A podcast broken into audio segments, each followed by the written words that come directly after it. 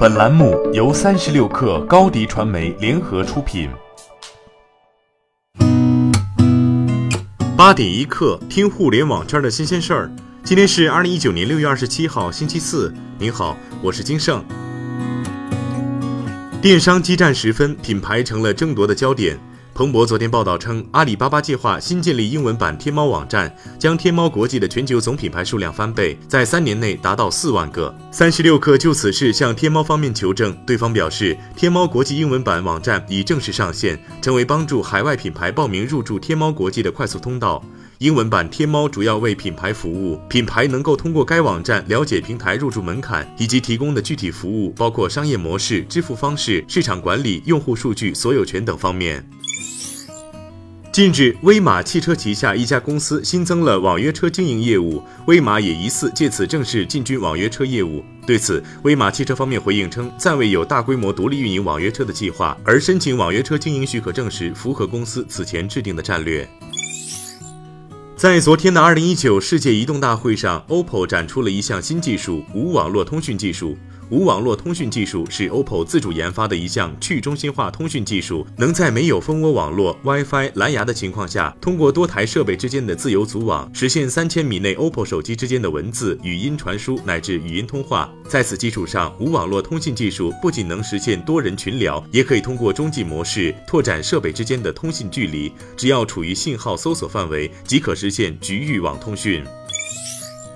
日系百货高岛屋宣布将于八月二十五号关闭上海门店，正式退出中国。高岛屋百货二零一二年进入中国，在上海古北开业。上海高岛屋与其本土定位相似，都是定位高端百货，以奢侈品和高端品牌为主，服务人群也主要是古北虹桥的中高端消费客群，如外籍居民及商务人士。近几年，在实体店经营持续低迷的情况下，外资零售品牌水土不服，业务停顿乃至退出中国市场，并非个案。就在前不久，法国零售业巨头家乐福也将家乐福中国卖身苏宁。据彭博报道，苹果确认收购自动驾驶公司 Drive AI，收购金额未披露。此前有报道称，Drive AI 日前向监管机构提交的文件显示，Drive AI 计划在六月末关闭办公室，并解雇九十名员工，永久关闭业务。本月初，The Information 曾报道称，苹果寻求收购 Drive AI，以获得后者的工程人才，从而推动自己开发的自动驾驶汽车系统向前发展。据美通社报道，爱立信宣布计划在美国建立其首个全自动智能工厂。这家智能工厂将生产高级天线系统无线电设备，以提高网络容量和扩大覆盖范围。乡村和城市是北美快速部署 5G 的重点地区。爱立信计划先在该智能工厂招聘100名员工，预计新工厂将在2020年初投产。在与地方当局讨论后，爱立信将公布新工厂的选址。电动汽车行业新闻网站 Electric 报道，特斯拉负责汽车制造业务的副总裁彼得·霍赫霍尔丁格已经离职。加盟特斯拉之前，霍赫霍尔丁格任职于奥迪汽车，负责奥迪 A4、A5 和 Q5 车型的制造工作。二零一六年加入特斯拉之后，特斯拉公开向媒体高调宣布，霍赫霍尔丁格将负责特斯拉弗里蒙特工厂所有的汽车制造业务。对此，特斯拉和霍赫霍尔丁格尚未发表评论。但分析人士称，霍赫霍尔丁格的离职正值特斯拉制造团队处于一个关键时期。当前，特斯拉正试图大幅提高产能，同时还要对弗里蒙特生产线进行调整，以生产新车型 Model Y。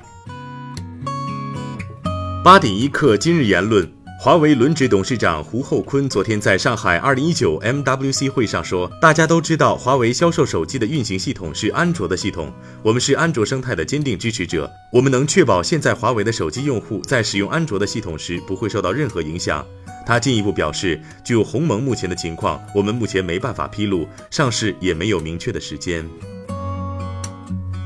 在罗汉堂数字经济年会上谈及对 Facebook 数字加密货币 Libra 的看法时，蚂蚁金服区块链负责人张辉说：“我们高度关注这件事情，对于区块链领域，我们也非常重视。在此之前，已经做了长达几年的研究和技术探索，并积累了最多的专利和相当多的落地应用。我们觉得整个社会应该用开放谨慎的态度去看待这个事情。”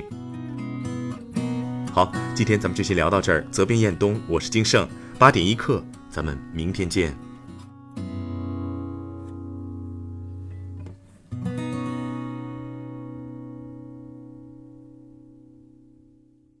欢迎加入三十六课官方社群，添加微信 baby 三十六课 b a b y 三六 k r，获取独家商业资讯，听大咖讲风口，聊创业，和上万课友一起交流学习。